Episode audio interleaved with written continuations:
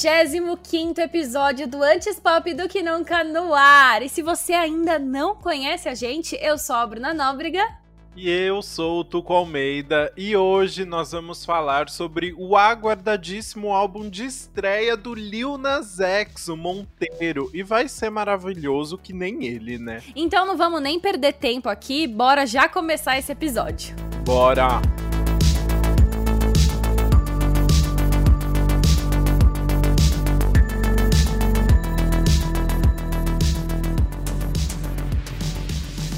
É difícil, mas se você ainda não conhece muito sobre o Lil Nas X, ele é um rapper, cantor e compositor norte-americano de apenas 22 anos, que começou a fazer muito sucesso no começo de 2019, depois do lançamento do single de country e rap Old Town Road.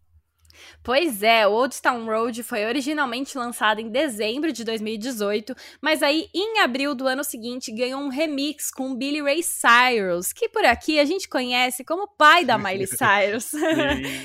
e aí a junção do Billy com a popularização da música no TikTok, nas redes sociais, acabou fazendo a faixa crescer muito mesmo. E Old Town Road passou 19 semanas no topo da parada da Billboard Hot 100 dos Estados Unidos se tornando a canção com mais tempo no número 1 um da história do chart. A música também recebeu o certificado de diamante e fez com que o Lil Nas X fosse o artista masculino mais indicado do Grammy de 2020, com seis nomeações. Pouquinho, né?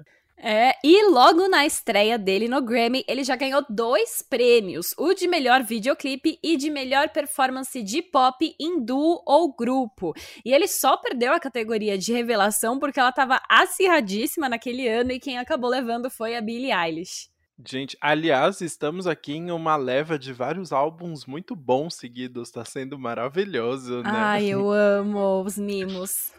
Mas então, aqui voltando para 2019, o Liu lançou também o seu primeiro EP, o Seven, que tinha sete faixas originais, incluindo Panini e Rodeo, que também fizeram sucesso, mas não chegaram a ser no mesmo nível de Old Town Road ali, né? E também o álbum também tinha um remix de Old Town Road.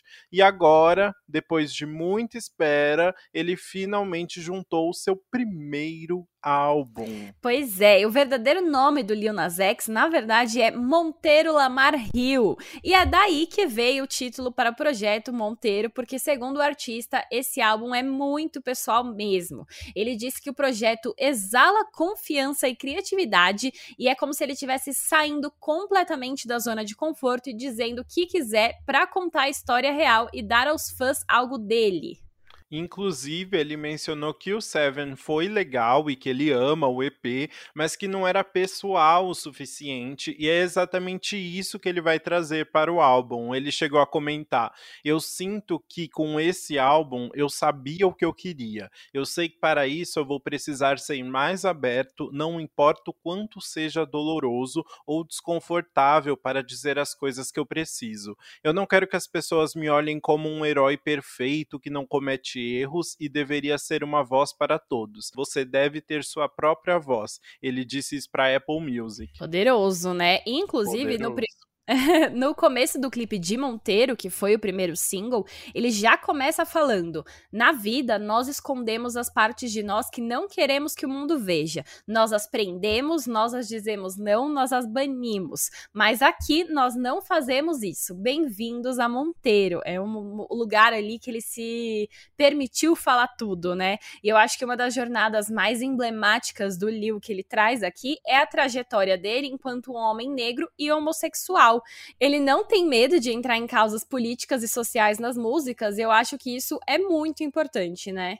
Sim, ele fala mesmo, e mesmo sendo cancelado aí algumas vezes, né, ele consegue ser uma voz importante. É que eu não queria.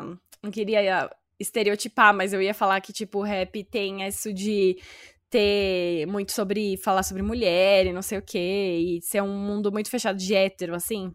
É, mas tipo, o primeiro rap tempo... assumido. É, mas acho que não também. É, tipo assim, não. acho que sim, mas ao mesmo tempo eu acho que é toda a empresa, indústria da música, sabe? Eu fiquei tentando pensar hoje quantos artistas de pop, tipo diva pop, a gente tem de homem negro gay, sabe? A gente tem o Prince.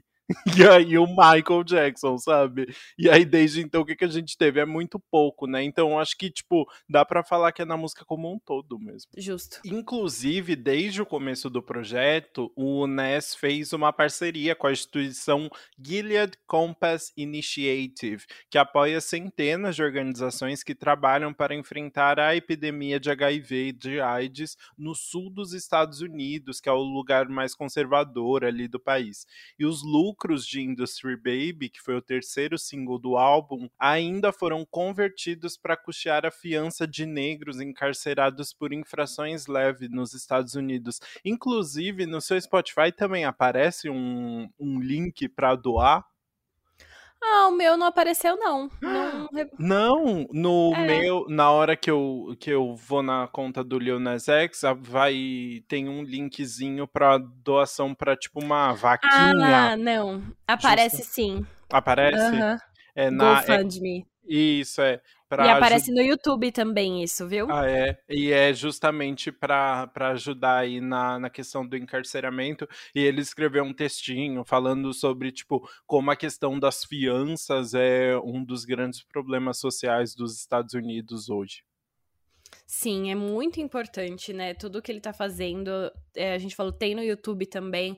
Outras organizações, por exemplo, esse, esse álbum tem um feat com a Miley Cyrus, e aí na música dela apoia a organização que ela criou, que é a Hip Rap Foundation. Hum. Então é muito legal como ele tá usando esse álbum para apoiar. É, financeiramente tantas organizações diferentes e trazer esse trazer à tona, né, tantos problemas e tantas iniciativas que merecem mais atenção. Uhum, é muito legal mesmo. E o Lil Nas X não fez um álbum visual ou um filme como a Halsey e a Casey Musgraves, que a gente comentou por aqui, mas ele investiu muito na parte estética do projeto. Desde a capa até o, todos os clipes, na verdade, né, ele uhum. investiu muito em várias referências, e aí principalmente, assim, em imagens mitológicas, gregas, e também até algumas coisas mais religiosas, com uma separação entre paraíso e inferno, né? É, ele arrasou. Na capa, por exemplo, ele aparece ali completamente nu, como veio ao mundo, né? Ele tá bem no, no centro da capa, como se ele estivesse caindo. Ao redor deles tem um arco-íris, o que é maravilhoso. Uhum. E aí a capa é, é toda ilustrada com muita natureza, como se representasse o paraíso mesmo, o Jardim do Éden ali. E também tem umas construções hum, que parece uma arquitetura grega, com uma umas pilastras, né? Bem, bem nessa pegada. Sim. E outro detalhe importante é que desde o começo o Liu tratou o álbum como filho dele, tipo, literalmente assim, ele posou para fotos com um barrigão como se ele tivesse grávido. Também ele fez um vídeo promocional como se fosse um chá de bebê. E no dia do lançamento ele inclusive fez um vídeo do parto, como se o bebê estivesse nascendo. Isso deu polêmica, inclusive, você viu? Sim, com a ANTRA, que é a Associação Nacional de Travestis e Transsexuais, que falaram que ele estava banalizando o ato de engravidar, que para tantas pessoas é mais difícil, especialmente para homens trans, né? Então, acabou gerando uma polêmica, especialmente aqui no Brasil. Mas uhum. em entrevista a People, ele realmente disse que se sentia o pai e a mãe do disco e acrescentou que achava que os produtores que trabalharam com ele eram como pais também, ou talvez tios. Muito bom. Polêmicas à parte, vamos falar do time por, por trás do álbum, né? Dessa vez a gente tem bastante nome creditado, mas tem alguns pontos positivos aqui. O primeiro deles é que o Lil tá acreditado na co-composição de todas as músicas. Então ele conseguiu trazer um aspecto mais pessoal ali, mesmo que ele tenha escrito numa aglomeração com mais cinco pessoas, né? e o segundo motivo é porque, em relação à produção, teve bastante nome, mas alguns predominaram, como o do Take a Day Trip, que só não produziu quatro das 15 faixas, as outras 11 ele tá ali acreditado. Esse é um duo de Nova York composto pelo Denzel Batiste e o David Birol Que já trabalha com o Lil desde o EP e também já fez várias faixas com o Juicy World. Gente, uma parceria maravilhosa, né? Quero ver eles produzindo mais coisa aí.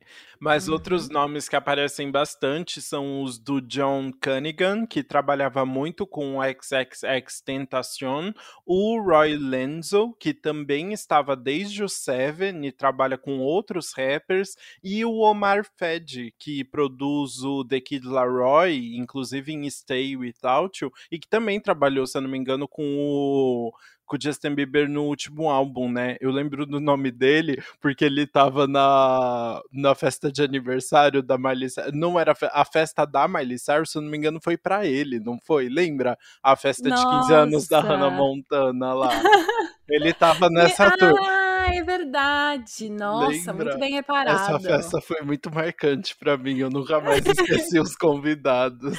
Foi muito mesmo. Já segunda, terceira vez que eu traz ela aqui Sim. nesse podcast. Bom, e entre os nomes mais conhecidos estão também o Ryan Tedder, né, do One Republic, e Kanye West. Sim, está acreditado na produção também. Fiquei chocado. E o disco tem 15 faixas e conta com a participação de Doja Cat, Elton John, Jack Harlow, Megan Thee Stallion e Miley Cyrus, que acabou de ser citada aqui. Né? Eu tenho uma pequena fixação, então bora ver essas faixas. Bora!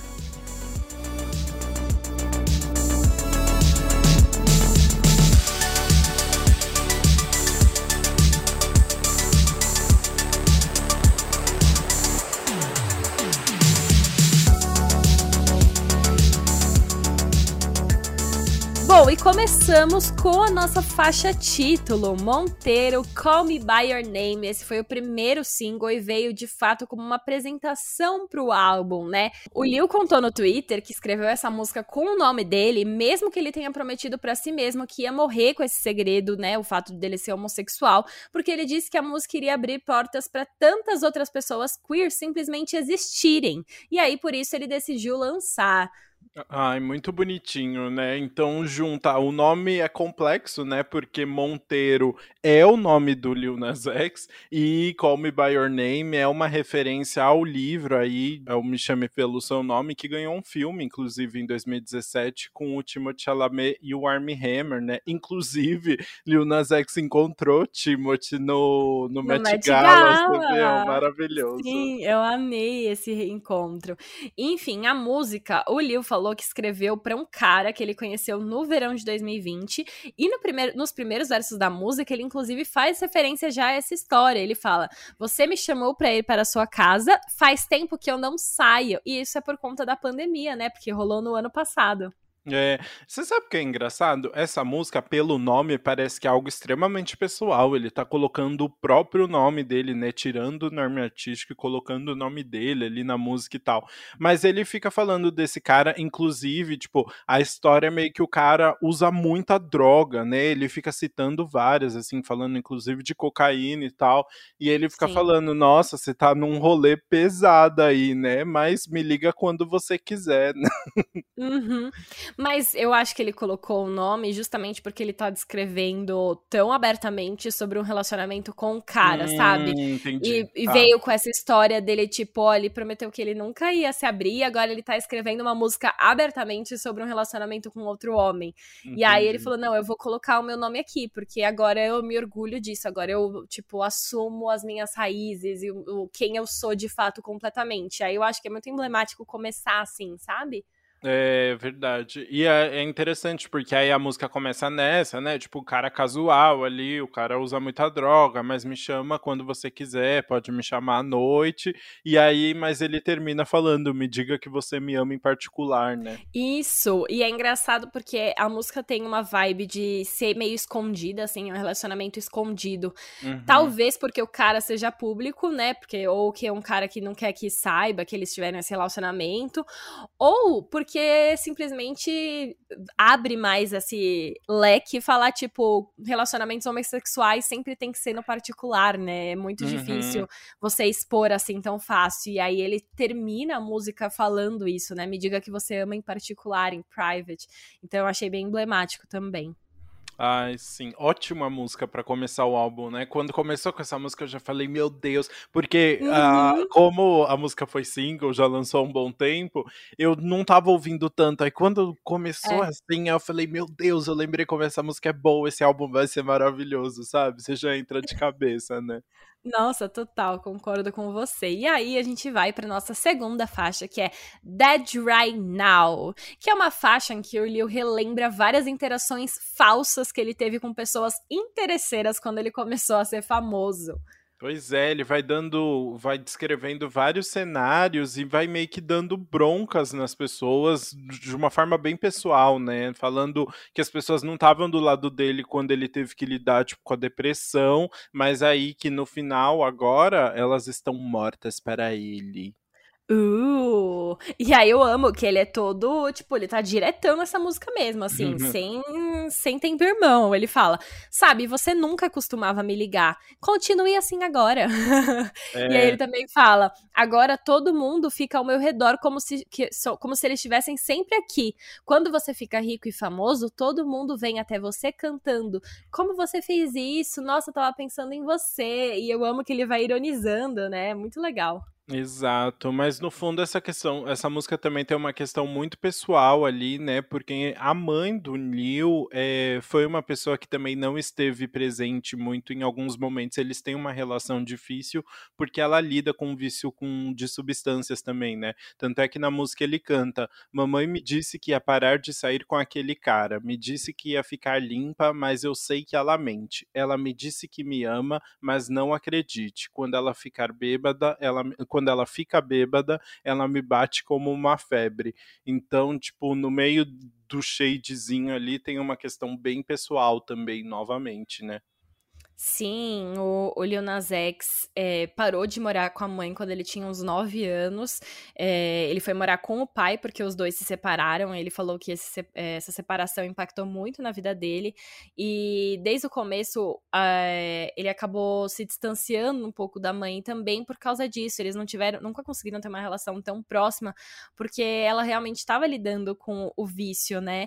Mas hoje em dia, assim, já rolou algumas polêmicas do, deles terem falado que o Leo não dava mais atenção para a mãe dele, mas o pai já saiu em defesa dele falou: não, ele sempre dá atenção, é que é uma coisa muito difícil, mas ele tá ali pro que ela precisar. Mas eu acho que é uma coisa muito sensível para ele, sabe? Uhum, imagino.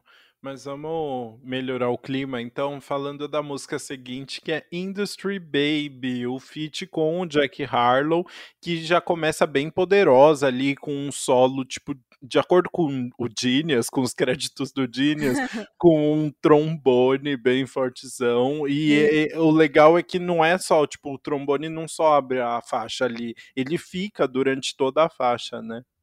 Nossa, assim, e dá uma, um poder para essa faixa, assim. Você levanta, é um... né? Você Nossa, acorda. juro, esse, esse trombone aí tocando, eu acho que é muito poderoso. Enfim, o nome Industry Baby, é, eu descobri que vem da, da expressão Industry Plant, né? A planta da indústria musical. Que ela é usada para se referir a pessoas que têm o apoio de uma grande gravadora logo no começo da carreira, mas elas acabam passando a imagem de que cresceram organicamente e por conta própria. E aí o, o Lil veio e trocou Industry Plant por Industry Baby, né? O bebê da indústria musical. É, e na música ele vai meio que mostrando como ele deu certo nessa indústria, pelo menos até agora, né? Ele fala, tipo, algumas prateleiras, dois Grammys nela e algumas placas falando dos certificados das músicas. Isso é um fato. E aí depois ele ainda fala: essa é para os campeões, eu ainda não perdi desde que comecei. Engraçado como vocês disseram que esse era o fim. Aí eu fui e fiz de novo, tipo, porque ele tinha a chance ali de ser o One Hit One Com, uhum. o, com o Old Town Road, né? Mas ele mostrou, arrasou muito depois com o Monteiro de novo e, e mostrou que veio para realmente mudar a indústria, né? Nossa, eu achei maravilhoso. E essa é uma das faixas que mais tem referências, assim. Eu acho uhum. maravilhosa. Por exemplo, uma da, o comecinho do refrão é: Eu te disse há muito tempo atrás na estrada que eu ia trazer o que eles estavam esperando. Que aí o na estrada é On the Road, que é uma referência aí a Old Town Road, né? Eu te contei muito tempo atrás em Old Town Road. Basicamente, ele tá trazendo esse trocadilho aí. É, e eu adoro que aí depois ele fala: preciso de uma, tipo, uma música com a Nick agora. E ele é muito fã da Nicki Minaj, já teve até fan account. Fã clube, né? Fã clube pra Nicki Minaj. FC. Então, ai, aliás, esse feat deveria vir aí, né? Sim, meu, é, tem tudo a ver, né? Ainda mais que esse Deixa... álbum tem Doja Cat e Megan Thee Stallion, tinha que ter uma participação da Nicki Minaj, enfim, torcendo. Deixa a Nicki só que... tomar a vacina. Que é, então, eu ia falar isso. Ela precisa tomar uma vacininha antes, de resto. Ai, Mas enfim, continuando as referências, depois de falar de Nicki Minaj, ele fala de Justin Bieber. Sim, ele fala: Eu sou um cara pop tipo Bieber, mas eu não transo com vadias, eu sou queer. eu amei. Eu amei esse verso, né? Tipo, ó, eu sou tipo Bieber, mas calma, não sou hétero, tá? Por favor, não me confundam. não, não me coloca de bad boy aqui, não. E aí ele, eu adoro que ele ainda fala: você pode me chamar de Ness, mas a galera me chama de Dub, yeah. E a família, a comunidade que ele cresceu, chamam ele de Dub, de Scooby-Dooby-Doo. Então, mais um nome. Depois de Monteiro, temos mais um nome para Lil Nas X, né? Sim, eu amei a história desse apelido, que ele falou que ele assistia muito Scooby-Doo quando ele era mais jovem, e aí ele ficava falando Scooby-Dooby-Doo, e aí as pessoas fofo. ao redor dele, né, a família, os amigos mais próximos, as pessoas com quem ele cresceu, aí começaram a chamar ele de Dub, e ele disse que muitas dessas pessoas chamam ele assim até hoje. Eu achei muito fofo. Muito fofo. E essa é a música produzida por Kanye West, aí a única faixa em que Kanye está acreditado, né? numa, numa aparição interessante aí, né? Bom, é a música é muito boa, né? porque né? a música é muito boa, né? A gente sabe é. que Kanye West sabe fazer hits, mas é interessante ele estar tá nesse álbum que reforça tanto a imagem, né? A, toda a é, o poder do Lil Nas X enquanto um homem gay também e negro, mas e o Kanye West acabou de lançar um álbum com o da Baby que é abertamente homofóbico, né? Então eu acho que é um contraste bem interessante aí. Ah, eu acho que esse pano quem quiser passar pro Kanye West, passa. ele tá aí falando que quer fazer uma crítica ao cancelamento, cada um vê como quer. Eu acho que o Lil ficou de boa, acho que o Lil não cancelou o Kanye West, então tá tudo bem. Vamos é, porque foi faixa. antes, né? Essa faixa acho que até foi antes. Ah, a faixa polêmica. saiu antes da polêmica. É, ah, mas ele podia ter. Ele, mas ele podia ter comentado alguma coisa, né? Eu acho que ele passou esse pano. Eu vou ficar quieto. Ah, tá bom, vamos ficar quieto, a gente passa. Então, sabe o que eu quero? Quero. Hum. Isso aqui, vou falar da próxima faixa, que é That's What I Want. Ai, meu Deus, maravilhoso. That's What I Want é uma faixa em que ele canta sobre o desejo de encontrar o amor, o que fica se torna algo mais difícil por ele ser um homem negro e gay, né? Ele fala em algumas faixas sobre a solidão nesse álbum, né? É um dos tópicos aí que aparecem bastante. E aqui ele começa a abordar mais esse tema, né? Total, ele fala, né, uma parte da letra, por, por, exemplo, você sabe que é mais difícil encontrar neste momento, mas eu não tenho nada além do amor na minha mente. E aí, essa é a faixa que ele escolheu para lançar como single junto com o lançamento do álbum, né, veio com um clipe maravilhoso que faz referência a Brookback Mountain, e, e eu gosto que a letra também traz algumas referências, então ele fala, aquele menino negro afro com os dentes dourados, aquele com pele escura, olhando para mim como se me conhecesse. Eu me pergunto se ele tem o G ou o B, que aí são a, as siglas, né, do LGBTQIA+, ele tá falando, será que ele é gay ou bi e poderia ficar comigo? É, exato, é bem bonitinho, né, é engraçado o jeito que ele vai falando, né, e o interessante é que essa faixa vai muito para um pop já, né, ele, as duas primeiras faixas, as duas primeiras. As três primeiras faixas estão mais focadas no rap ali, né? Tem um, é, são faixas de rap bem claramente. E essa aqui já vem com uma melodia diferente, né? É, eu senti que ela vai mais pra um popzão mesmo, assim, né? Uhum. A gente uhum. ouve. Essa parte é mais cantada, podemos dizer assim, né? Ele não, não vai muito pro rap, canta mesmo. Enfim, mas eu gostei muito dessa faixa. Eu acho que faz muito sentido ela ter vindo como esse single para puxar ainda mais é, o álbum logo na estreia, né? E o clipe tá muito legal. Recomendo que vocês assistam. Aliás, recomendo que vocês assistam todos os clipes dessa era, porque são Nossa, muito gente, bem produzidos. São muito bem produzidos. As cores, as roupas roupas, tudo, né? Aí todos tudo... têm uma historinha, né? Eu adoro uhum. esses clipes que contam uma história, tem uma narrativa muito bem feita. Ai, achei perfeito. Ai, e tudo, né? As apresentações dele dessa era estão sendo incrível. Os, os red carpets, ai, ele tá acertando tanto, tá até cansativo, sabe? a gente não tem nem mais palavras para elogiar e vai ser muito legal quando a gente chegar em uma das faixas em que ele fala, né, sobre como as pessoas duvidaram dele. Uhum. E aí, bom, então bora continuar aqui pra gente chegar logo nessas faixas. E agora a gente vai pra quinta, né? Que é The Art of Realization, que na verdade é um interlúdio de 24 segundos.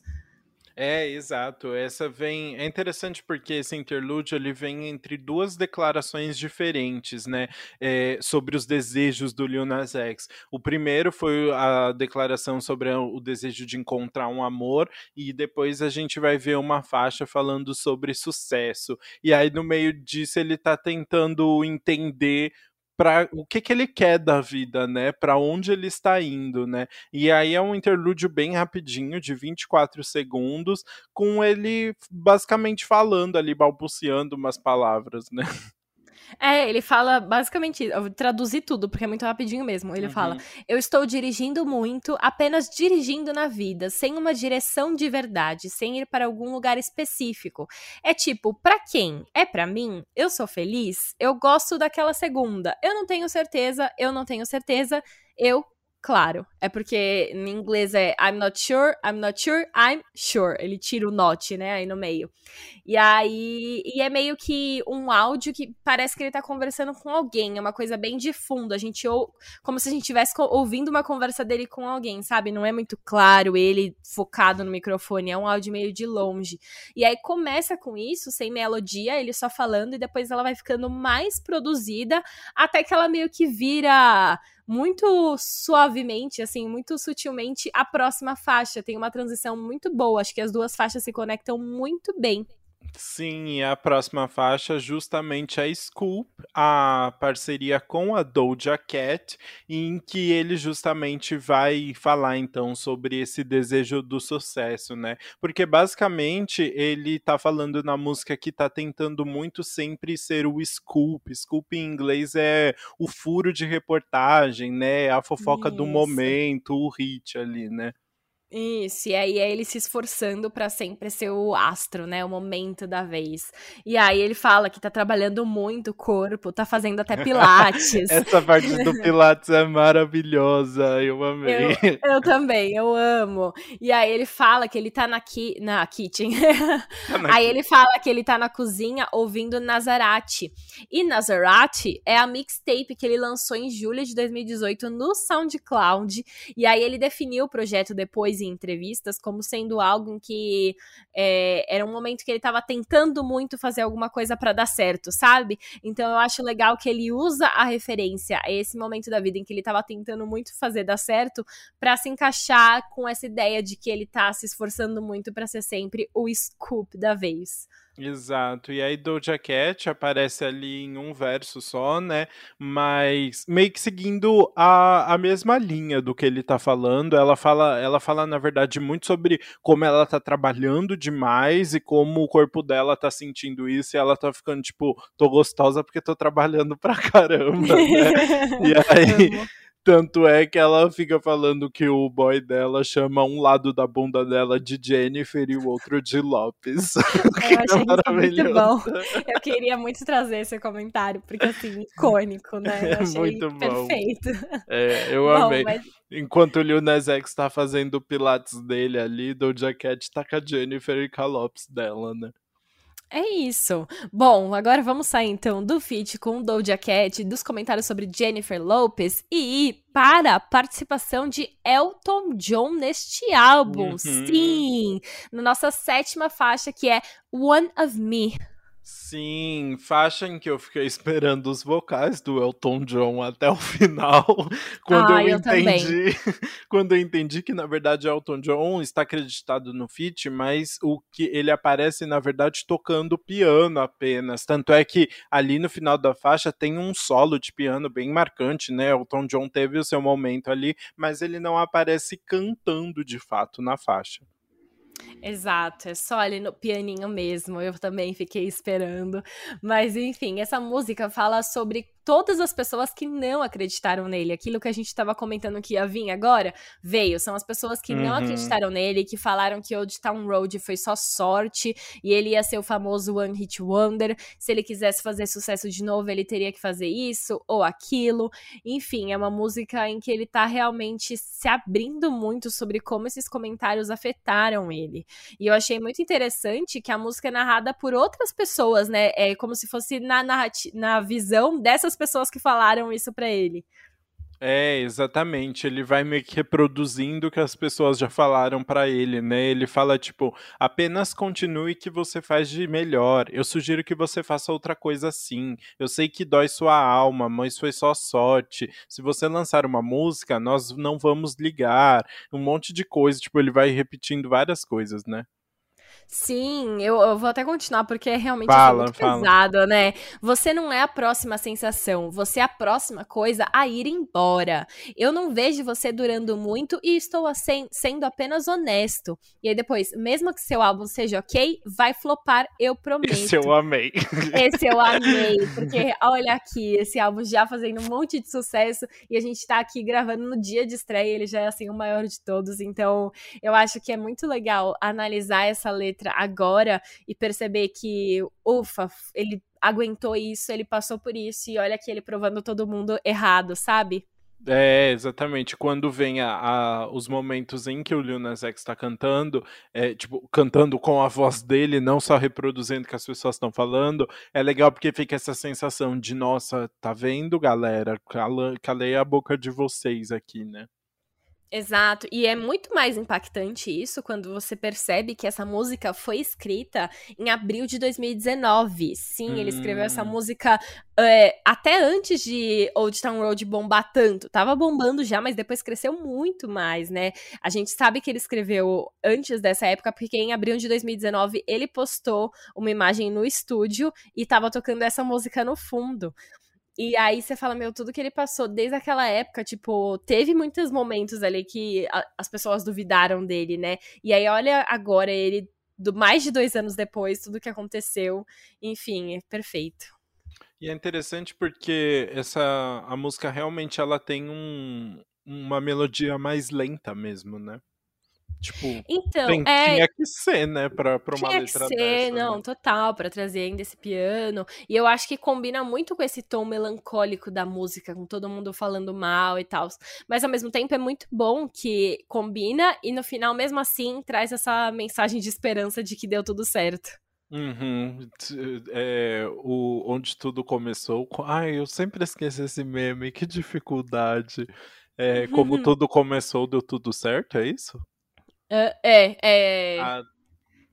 O, o, começo de tudo. o começo de tudo deu tudo deu certo. Deu tudo certo. Isso aí.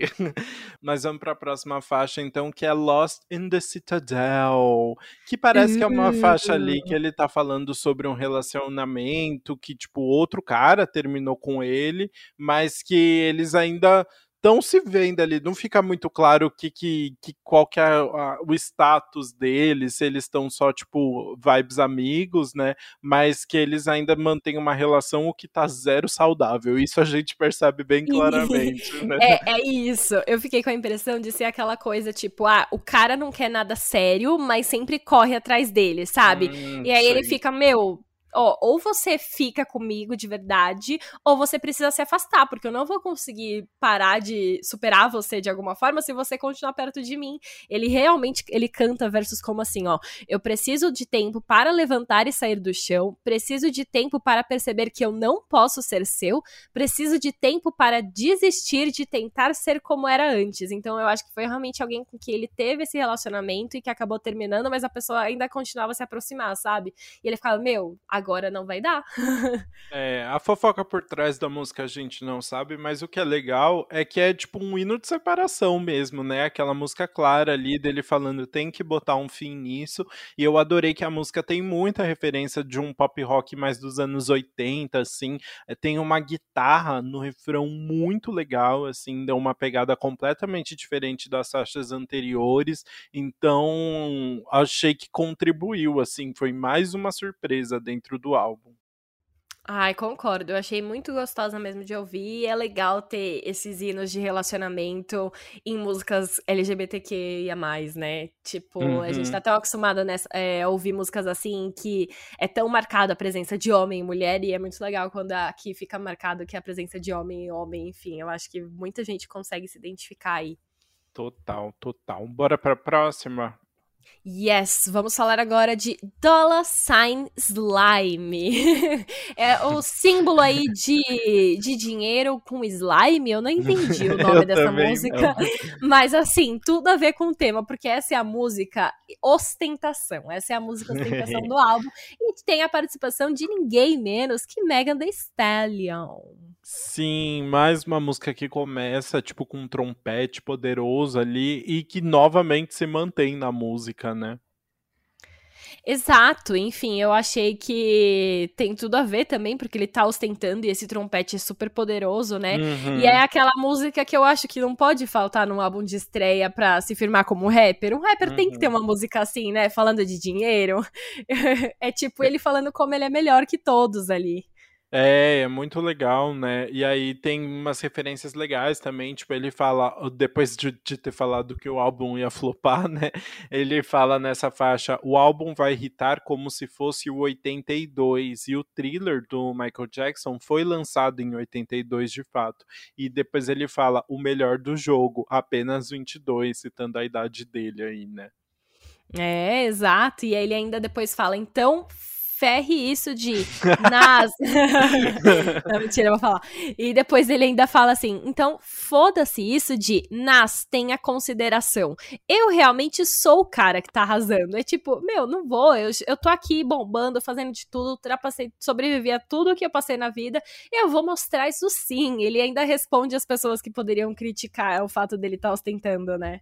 É, e aí a Megan entra também com o verso falando muito na mesma vibe, que ela também tá arrasando, falando que ela tem um corpo. Eu adorei que ela fala, tipo, é tu, eu sou toda natural, é tudo minha genética. Eu achei maravilhoso.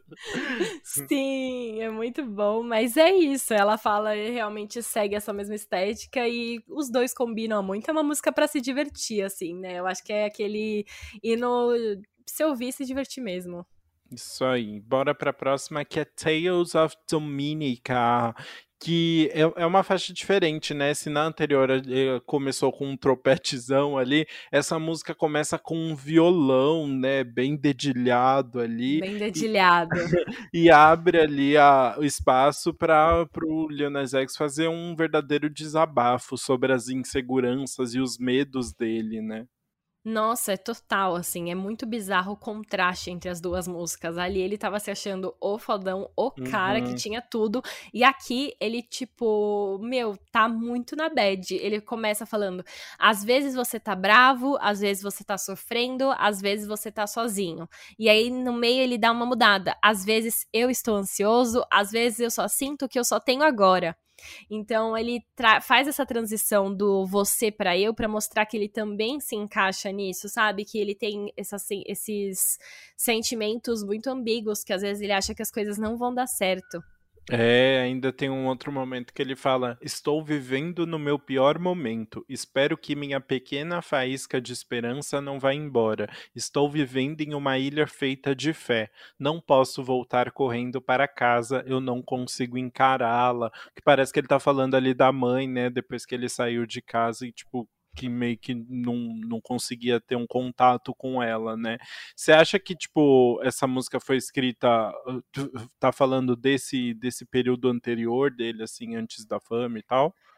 Eu pensei que pode ser, porque o fato dele estar tá ali no pior momento, ele teve, ele fala, né, em outras músicas como ele teve momentos muito, muito ruins antes da fama, sabe? Uhum. Agora eu, a gente sente que ele tá vivendo um dos melhores momentos da vida, né? Então eu imagino que esse foi aquele momento que depois ele sair de casa, que ele tava morando só com o pai, que ele ainda não tinha conseguido é, falar sobre a sexualidade dele, que ele tava se sentindo preso, ele não conseguia fazer a música, era aquele momento que ele tava só no celular, basicamente, e aí ele tinha tudo isso. Talvez tenha sido isso. Ou talvez seja aquilo que a gente. A gente nunca sabe o que o artista tá vivendo, né? A imagem que ele passa pro mundo é que ele é, tá maravilhoso, tá no melhor momento da carreira, tá no auge, tá vivendo, tá super divertido. E às vezes por dentro não é bem assim, né? Às vezes ele ainda sente muito sozinho. Eu acho que pode ser as duas, as duas coisas, na verdade. É, vamos continuar essa discussão nas próximas faixas, porque ele meio que continua essa conversa também, né? Na faixa seguinte, por exemplo, é Sun Goes Down, que foi o segundo single do álbum, inclusive, e é uma música, uma das músicas mais pessoais, mais emotivas aí do projeto, que ele tá falando justamente, tipo, das dificuldades que ele passou, dos pensamentos difíceis que ele teve durante uma. quando ele era mais novo, né? Exato, eu achei muito bem feita a composição dessa faixa. É, muitas pessoas já ouviram, óbvio, mas é como se uma versão mais jovem dele tivesse cantando algumas partes, e aí ele, com a idade que ele tem agora, ele tivesse cantando em outras como se estivesse respondendo essa versão mais jovem. E na versão mais jovem ele fala sobre ter pensamentos suicidas, de fato. É bem literal aí, né? Inclusive fica aqui o alerta de gatilho, porque ele fala eu quero fugir, não quero mentir, eu não quero uma vida. Me deu uma arma e eu vou ver o sol. Bem literalmente. E o Leo, inclusive, disse que nomeou a música como Sun Goes Down, que é quando o sol tá se pondo, porque ele sente que é de noite que esses pensamentos que você tenta evitar realmente começam a surgir e você não consegue mais escapar deles. É, e eu tinha falado sobre que ele falava sobre solidão nesse álbum também, né? E essa é uma dessas faixas, né? Ele fala: Desde os 10 anos eu tenho me sentido tão sozinho, tinha amigos, mas eles só ficavam me zoando. Sempre ficava pensando: por que meus lábios são tão grandes? Eu sou muito escuro, eles podem sentir meus medos, esses pensamentos gays sempre me assombravam.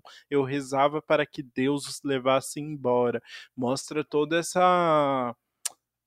tudo que passava na cabeça dele, né? E eram muitas questões ao mesmo tempo ali, né? Não, total, né? A sexualidade, a cor da pele, que deve ter, nossa, deve ter sido horrível também. Tudo que ele tava sentindo aqui, ele expõe nessa música. E eu acho muito legal que tem o contraste de, em outro momento, é, ele dá essa mensagem de esperança, tipo. Uhum ele responde: Eu estou feliz que eu dei esse salto de fé. Eu estou feliz que tudo deu certo para mim. Eu vou deixar os meus fãs muito orgulhosos. E ele ainda fala no refrão: Tem muito mais na vida do que morrer pelos seus erros passados e pelas pessoas que falaram mal de você.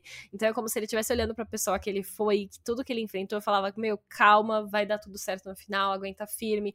E é como se ele estivesse falando isso para quem ele foi no passado e também para quantas outras pessoas que podem estar tá escutando ele precisando ouvir isso também, né? Ah, isso é muito bonito e é interessante ele ter essa visão da de como os fãs enxergam ele, porque ele cita quem foi a pessoa também que ajudou ele nesse momento, que foi a Nicki Minaj, né, que era a grande diva ali, né, dele ali, né. Ele fala até na música, eu ficava no meu celular falando da Nick da manhã até a madrugada, o único lugar ao qual eu pertencia. Estranhos fazem você se sentir tão amado, sabe? E a gente comentou aqui que ele tinha o, o fã clube para Nicki Minaj no Twitter, né, uma conta de fã ali. Então, já mostra que ele sabe muito bem o que ele pode representar para as outras pessoas, de acordo com a própria vivência dele, né?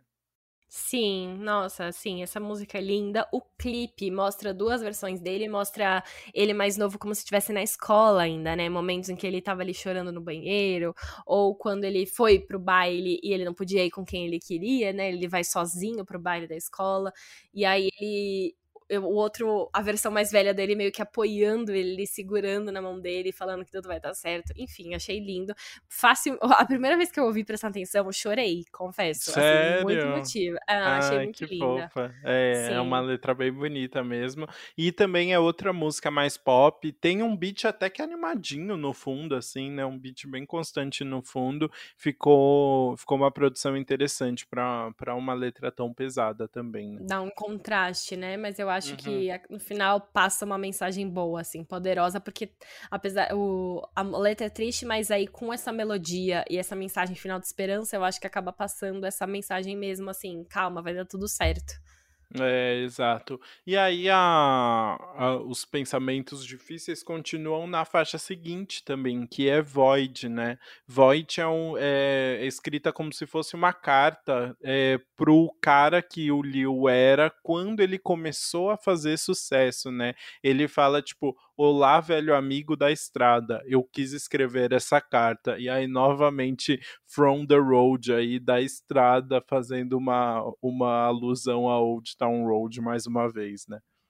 Exato. E aí ele tá falando várias coisas, na verdade. Ele tá desabafando mesmo. Ó, as coisas vão dar certo, mas ainda tem coisa ruim. Ele fala: Eu sinto que eu atingi um poço em que eu nunca estive antes. Uhum. Ultimamente eu estou me sentindo tão pequeno quan- quanto o sal no mar, tanto para fazer em tão pouco tempo. Então, assim, o sucesso é bom, mas ao mesmo tempo por- ele também se sente mal com isso, né? Ele tem muita coisa para fazer, não tem tempo para nada, ele não consegue aproveitar basicamente a vida. É, então, por isso que eu falei que ele continuava ah, o- as discussões que ele tinha aberto em Tales of Dominica nas, nas músicas seguintes. Porque essa música ele tá falando de um período mais atual mesmo. E ainda assim ele tá falando de muitas dificuldades que ele tá passando, né? Tem uma parte que ele fala, tipo, eu choro à noite, não consigo achar um amor que me ama tanto ou quanto você. Normalmente, novamente, ele falando, tipo, da solidão e tal, né? Então, a dificuldade continua aqui. E é muito legal que ele consegue também, tipo, se abrir sobre isso, sobre um período bem atual, né? Sim, exato. E inclusive tem uma parte da música que ele fala assim: "Ah, blue, né, azul. Eu escrevi pra você para dizer que eu vou fugir de casa. Blue, eu te amo também, mas eu vou fugir de casa". E aí eu fiquei pensando se ele tá falando pra essa blue porque ele usa uma letra maiúscula na letra, tá? Como Uhum. uma pessoa, será que é alguém que ele tá escrevendo ou se é o sentimento de tristeza, porque a gente sempre fala aqui como o sentimento de tristeza é representado pelo azul nas músicas, né? E aí, não sei, o que, que você acha de- dessa Ah, parte? eu acho, eu acho que os dois, assim, talvez seja algo que ele tenha escrito pra alguém aí em algum momento da vida, né? E aí, em vez do nome da pessoa, ele colocou o Blue pra Hum. representar todo, toda essa questão, todo esse sofrimento que ele tava assim, toda essa angústia que ele tava sentindo, né? Ah, total. Concordo que deve ter Ou, tocado se- também. ou seja, ambos, é, todas as, as respostas são acima. Não, mas é, eu achei bem legal, assim, o fato. E também tem essa uma parte que ele fala: Eu passei muito tempo trancado em uma vida solitária, procurando por amor onde eu sou negado, trazendo de, de novo à tona, né, o fato de estar num mundo homofóbico, né? O quanto ele se prendeu por É, isso. e é interessante que eu senti que é mais uma faixa com umas referências de um rock, umas melodias de guitarra bem presentes também. Achei interessante, era, era algo que eu não estava esperando no disco, assim, mas que eu achei construtivo. Não, total. Eu tô trazendo, assim, muitos estilos musicais diferentes pra esse álbum e ele conseguiu construir todos de uma forma que se complementassem em vez de contrastar, né? Isso aí. Mas agora Lil Nas X já falou tudo o que queria, tá na hora dele falar sobre o que ele não quer na faixa Don't Want It. Muito bom, parabéns pela referência. Bom, essa é a primeira faixa que o Liu ajudou na produção, assim, acho que da carreira dele, né, do álbum é a única, mas ele tá ali creditado, e é, um, é interessante porque no refrão ele interpola, não é sample, tá, agora eu aprendi que sample e interpolação tem Uhum. diferença, Ouviu Olivia Rodrigo? Exato. Inclusive, para quem quiser saber aqui, sample é quando você usa um trechinho de uma música exatamente como ela foi feita. E interpolação é quando você pega as notas, mas você recria do seu próprio jeito. Então Mas aqui sabe- ele faz. ah.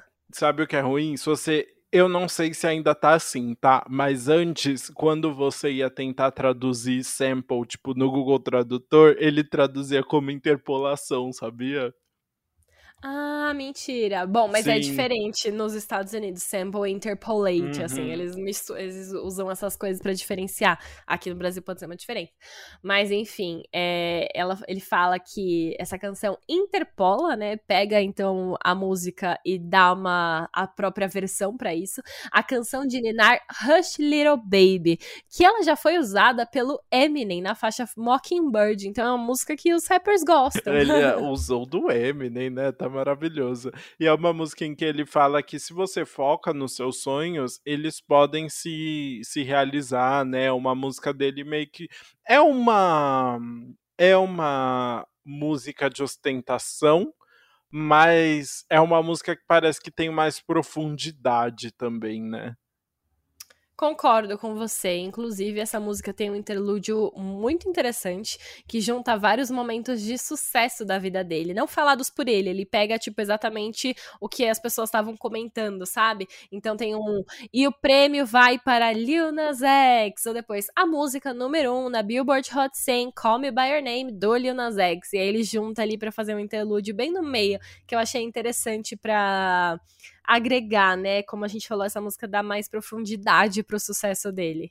É, eu achei interessante porque ao mesmo tempo que ele tá falando de todo esse sucesso e tal, né, de como ele, ele batalhou pra estar ali, ele também volta a falar, por exemplo, da solidão. Tem uma, um trechinho logo no começo que ele fala: Eu fumei tanto até dormir, eu estou triste, eu estou me sentindo sozinho, eu acho que eu estou me sentindo sozinho.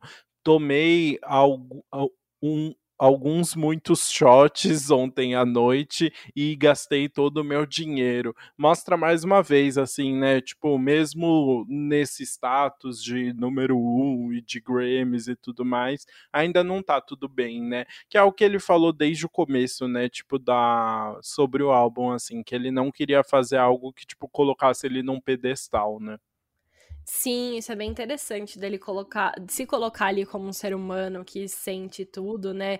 E ao mesmo tempo agora, antes ele tava se sentindo mal, sem sucesso, agora ele mostra que ele tem muito sucesso e ele inclusive passa uma mensagem assim, ó, se você foca, você consegue realizar os seus sonhos. Ele fala, ó, eu nunca imaginei, eu sempre quis ter isso, ter isso e aquilo e olha isso, agora eu consegui. Se eu conseguir, você consegue também. Ele passa essa mensagem ao mesmo tempo em que ele mostra, ó, nem tudo isso, nem tudo são flores, né? Eu tenho tudo isso, gastei um monte em bebida, gastei todo o meu dinheiro, mas ainda assim tô me sentindo triste.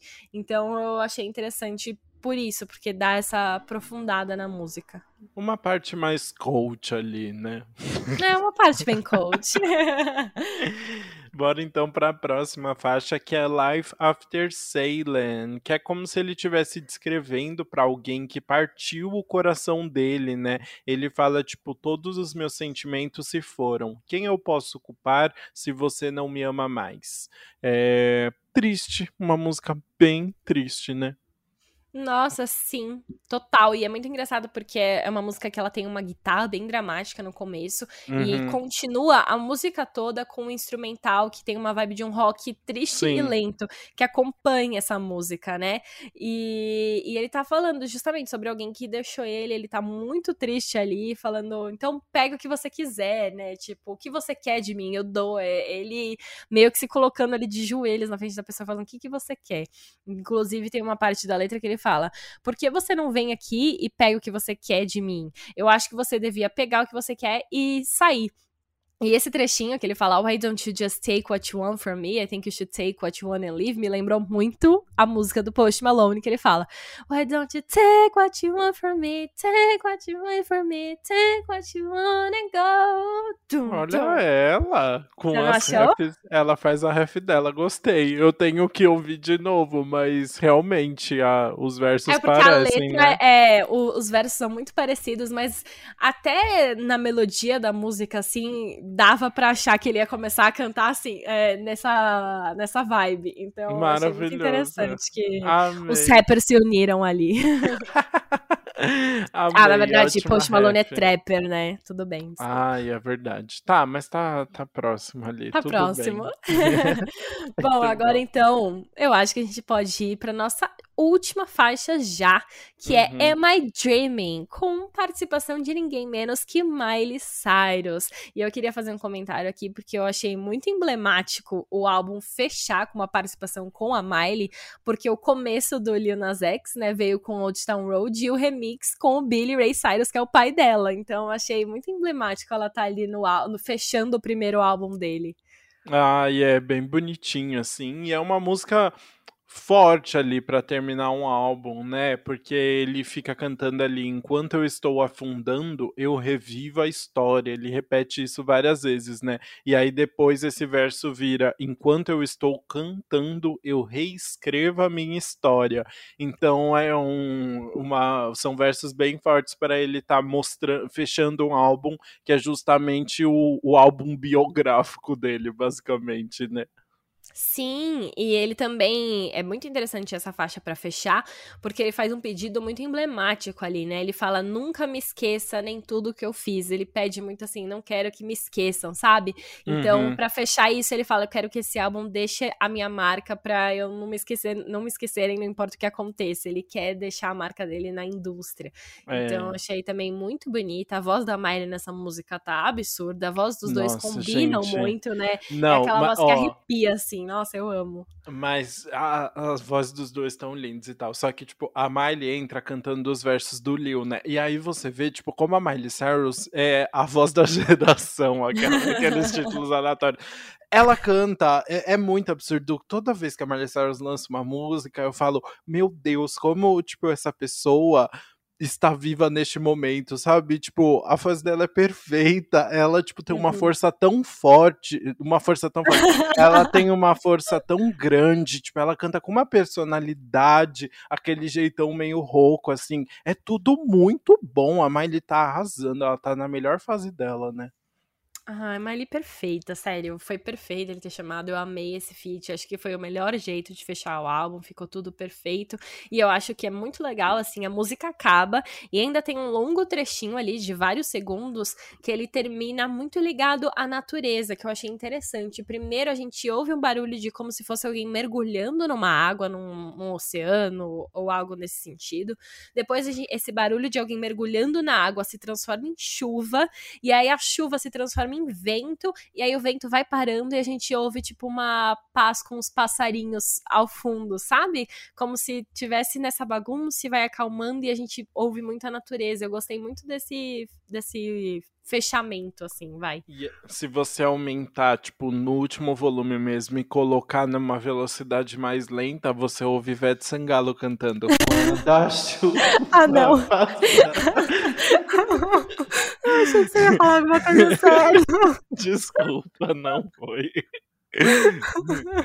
Ai, então é assim que a gente termina o faixa-faixa desse álbum. E agora vamos dar o nosso veredito. Vamos. Ai, Jesus.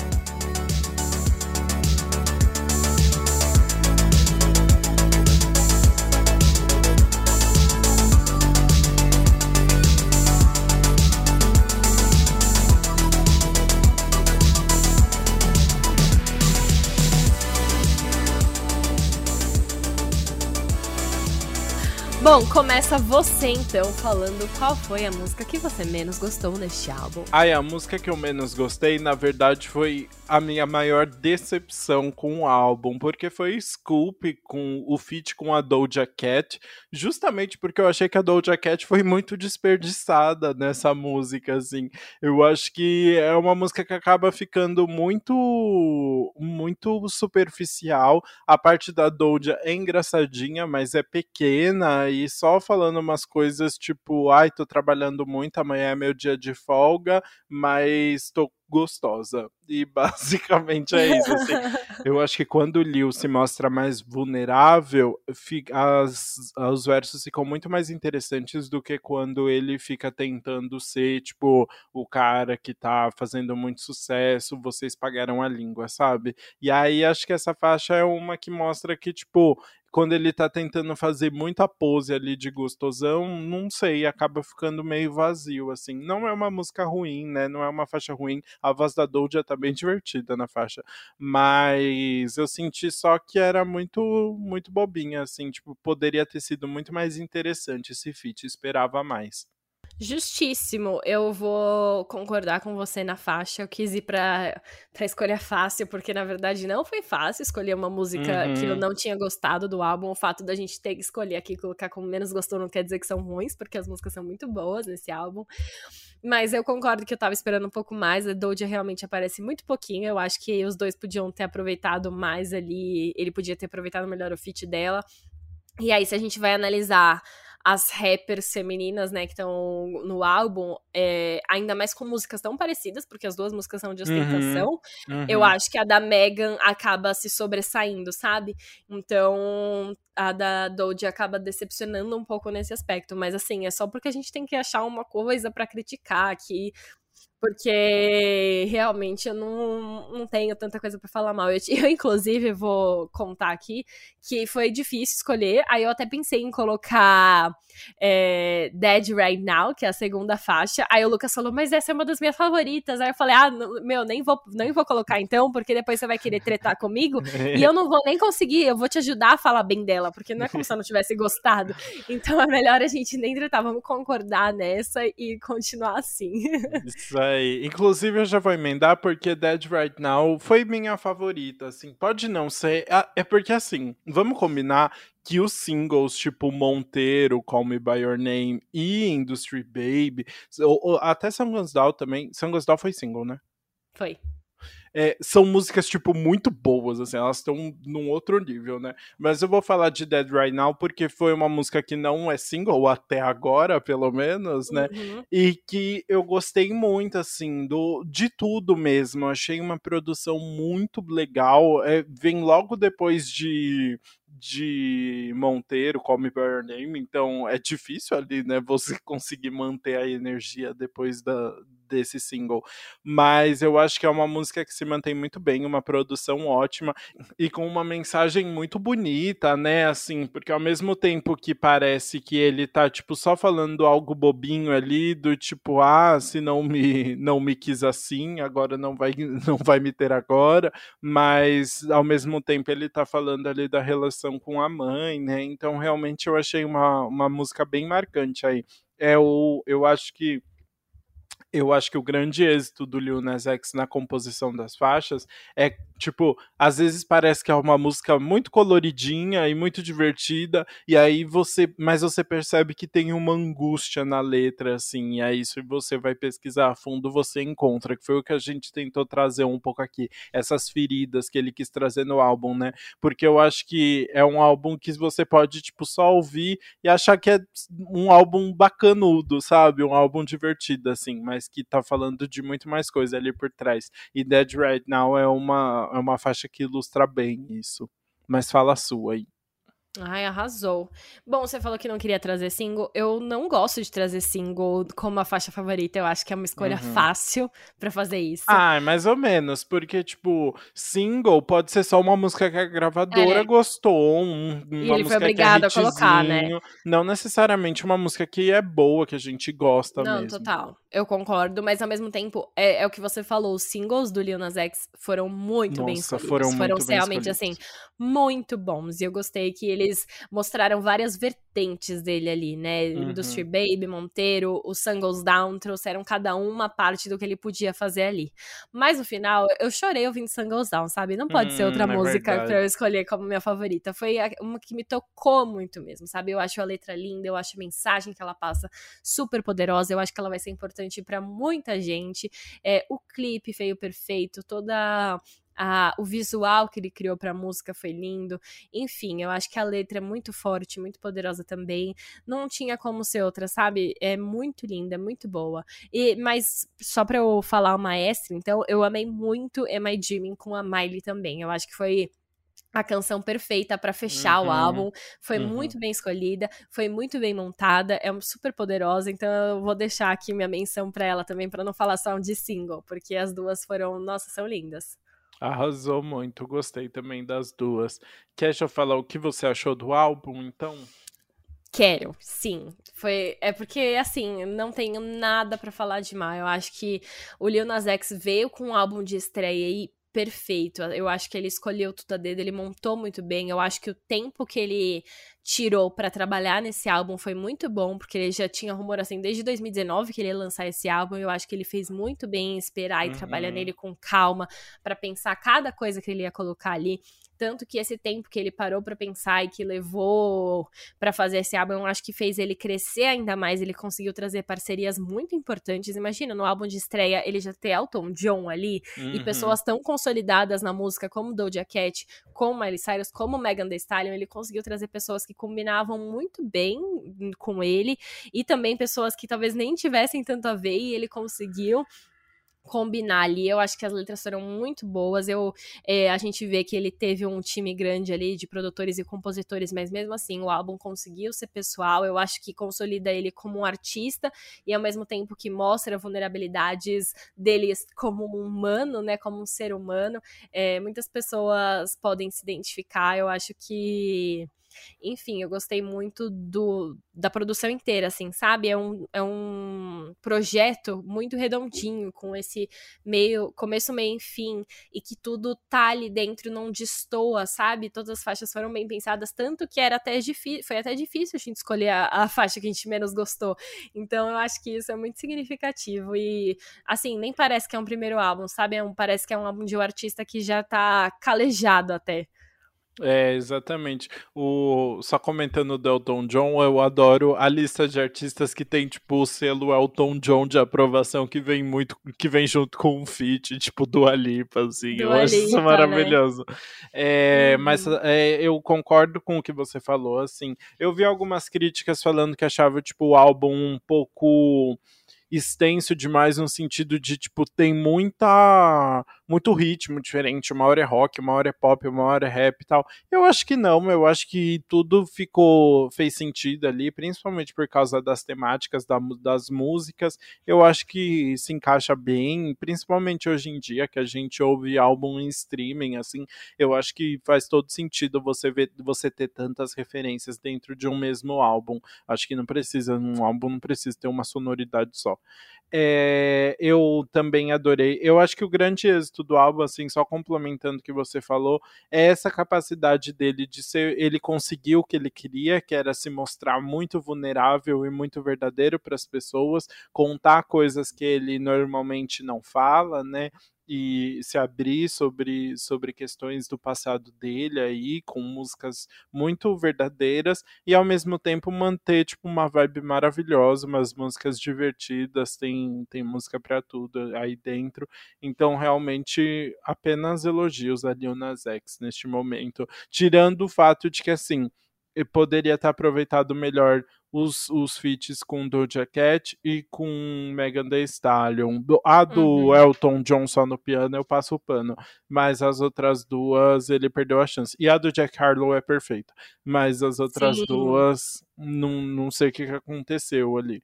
É, mas. Ah, eu enfim. acho que ele tava com a música pronta e aí falou assim: ah, você quer fazer um verso? E aí elas quiseram e aí ele colocou, sabe? Eu acho que não é. foi uma coisa que eles trabalharam juntos. É. Então acabou que rolou isso, assim, pra, pra parceria rolar ia ser esse negócio separado, uma escrever um verso e colocar. Acho não, mas é tipo. Caso, né? Mas nem os, os, versos dele poderiam ser melhores também, sabe? Alguma coisa assim. São, tipo, são músicas mais superficiais mesmo, que não uhum. sei por que, que ele quis, tipo. Acabou se repetindo dentro do álbum, né? Não sei por que, que ele quis isso, assim. Enfim, vamos. Também é isso, né? Primeiro álbum, vamos esperar é... pra ver o que vem pela frente. Mas só pelo tanto de single maravilhoso que já vem com esse álbum e que ainda vai vir, já tá valeu super já. Não, total. E eu gostei muito do que você disse sobre ser versátil, sabe? É um, é um álbum que mostra muito dele, de todos os jeitos, de tanto de letras e assuntos que ele trata nesse álbum, e ao mesmo tempo de melodias e ritmos e estilos musicais que ele trouxe também. Eu achei que mesmo com, trazendo todas as coisas diferentes, conseguiu formar um negócio que representasse ele muito bem. Então é isso, eu acho que ficou oh. bom. Eu sei que a gente já tá se estendendo aqui, mas eu tenho uma dúvida. Você acha que, tipo assim, a gente viu, tipo, Lil Nas X fazendo esse álbum, a, a Billie Eilish fala muito também sobre questões pessoais e até sobre, tipo, como ela lida com a fama. So, a gente tá vendo, depois de uma loucura muito grande de filtro de Instagram, a gente tá vendo os artistas muito tentando se humanizar no através da música, né? Assim, mostrar a história deles e falar, gente, vocês vão me cancelar porque eu não sou perfeito. Você acha que a gente vai ter tipo uma nova visão, uma nova relação entre fã e artista, talvez uma visão mais empática, que até pare com essa cultura do cancelamento, porque a gente vai entender, ah, a pessoa errou, porque seres humanos erram, então vamos discutir, vamos ter uma outra visão sobre isso, assim. Você acha que isso vai acontecer ou que essa ideia de tipo de, de tentar colocar as estrelas pop em um pedestal vai continuar rolando de qualquer forma? Olha, eu acho que isso vai aumentar. Eu acho que tem alguns artistas que já se colocam em um, um, um lado mais pessoal, sabe? De não de mostrar eu sou humano também. Eu acho que isso tá aumentando muito. Acho que teve muito a ver com pandemia, que as pessoas pararam e sentaram e, tipo, pensaram em si mesmas mais, uhum, sabe? Uhum. E eu acho que então a tendência é aumentar sim, sabe? De contar de um lado muito mais pessoal e as pessoas respondem melhor a projetos tão pessoais, sabe? Eu acho é. que é, as pessoas conseguem se identificar muito mais. Então eu acabo, eu acho que a tendência é aumentar e a tendência é as pessoas gostarem mais. Não sei se isso acaba com cultura de cancelamento, porque tem gente que vai continuar viralizando, ainda mais com a internet. Eu acho que é muito mais fácil você jogar um hate ali ou criticar qualquer coisa e fazer viralizar, ao mesmo tempo as pessoas vão estar com menos medo disso e mais propensas a se abrirem, sabe? Uhum. É, faz sentido, né? É, eu, eu, o, que, o que é meio que certo é isso, né? Assim, tipo, agora quem tá fazendo muito sucesso é quem tá se abrindo sobre as cicatrizes e, tipo assim, tem que ser muito verdadeiro, né? Não dá para ser meio verdadeiro para fazer um projeto tipo com alguma partezinha de verdade, mas com letras fúteis ali que as pessoas não compram assim. Isso é interessante. É, mas enfim, bora pro nosso quadro anti-single do que mal acompanhado. Por favor.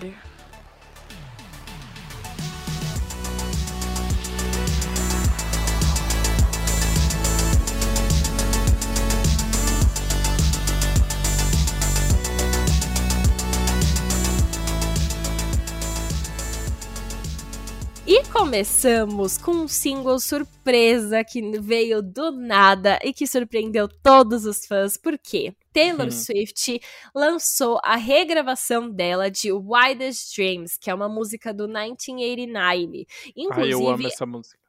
Essa música já estava gravada há um tempo, porque fez parte da trilha sonora do filme Spirit. Ela re pôde regravar, ela regravou essa música só para fazer parte da trilha sonora, e na época as pessoas acharam que ela ia lançar, mas não lançou. Por quê? Porque Taylor, nesse momento, ela vai regravar o álbum Red, vai lançar em novembro o álbum Red e tá trabalhando ele. E aí, do nada, ela veio e lançou Wildest Dreams, que é uma música do 1989, que, que é um álbum que ela ainda não anunciou que vai regravar e que vai lançar. E as pessoas ficaram, como assim? E você sabe por que, que ela fez isso? Porque Taylor Swift, maior marqueteira que existe. Uhum. Ela adiantou o lançamento de Wildest Dreams porque no TikTok estava viralizando muito uma trend que as pessoas usavam a música dela ah. para meio que se transformarem, assim, tipo, tocavam um ritmozinho, aí a pessoa vai lá se transformar e aí vem aquele zoom tocando a música. E aí o negócio tava viralizando muito, e aí ela falou: ok, vou precisar lançar, porque com o negócio viralizando, quem tava ganhando dinheiro não era ela, né? Era a versão uhum. antiga. Ela falou: Ok, vou lançar então a versão completa minha, porque aí agora vocês usam a minha e quem ganha sou eu. E assim. Gente, eu perfeita. tô chocado. Bom, é, agora. Pensa em tudo. Agora os fãs já sabem, né? Tipo, se vocês quiserem muito uh -huh. uma versão nova, é só viralizar muito no TikTok que Taylor vai correr atrás, né? Menina, você acha que eu já não pensei, né? Já tô, uh, já tô conversando com várias pessoas aqui sobre qual música que a gente vai viralizar agora. É muito bom. Mas é muito legal. Enfim, a música é, tem a mesma estrutura que a gente já conhece do álbum de 2014, né? Com, é igualzinha, mas mostra os vocais mais maduros da Taylor, né? Enfim, muito legal ela ter lançado ainda mais do nada. Ela só postou um negócio, ó, tô, gente, tá aqui. então, assim, incrível. Muito bom. Falando em vocais maduros, temos um novo single de Lady Gaga com Tony Bennett, Love for Sale. Essa é mais uma parte do álbum de mesmo nome que vai ser lançado no dia 1 de outubro, né? O álbum ele faz uma homenagem ao Cole Porter com 12 regravações do, de clássicos dele. É uma faixa bem bonita, né? Tipo um jazz divertidinho ali, eu gostei bastante. É daquela é, é muito bom porque o Tony Bennett tá cantando lindo e maravilhoso, lembrando que Tony Bennett está com 95 anos e está cantando pois é. maravilhosamente é. bem. Inclusive, ele foi diagnosticado com Alzheimer, então provavelmente esse vai ser o último trabalho da carreira dele, né? E aí, além dele estar cantando muito bem, entra Lady Gaga e, e tipo, é outra Lady Gaga do, do, em relação ao cromática, né? É muito incrível uhum. como ela muda, assim, o jeito que ela canta, o sotaque, ela, ela encarna o personagem, assim, isso é muito legal. Sim, conta, enfim, maravilhosa.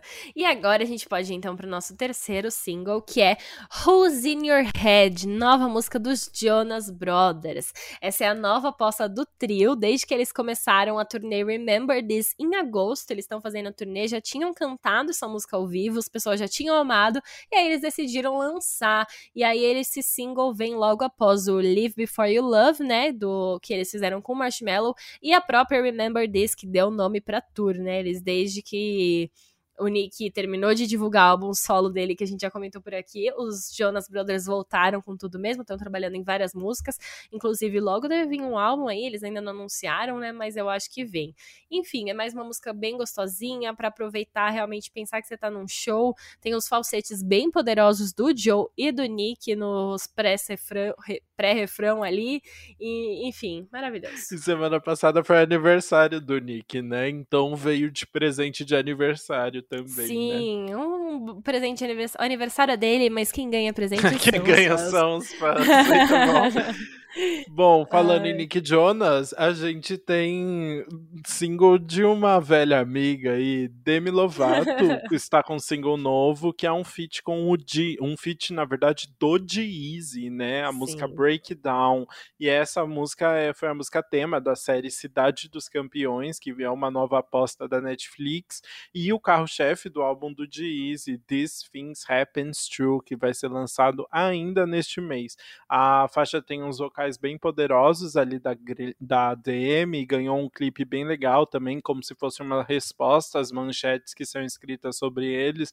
E eu achei que a partir da DM poderia ser facilmente uma música descartada do último álbum dela, que a gente comentou uhum. aqui também, porque tem a mesma vibe completamente, assim, não muda nada, né? Concordo mesmo, e fica aqui. Mas assim, obrigada, Dizzy, por fazer Demi fazer novas músicas, né? Porque se, é, se for pra gente depender de divulgação do álbum, a gente tá Nossa, ferrado, é verdade. ela esqueceu. Ficou esqueceu no churrasco, que... né?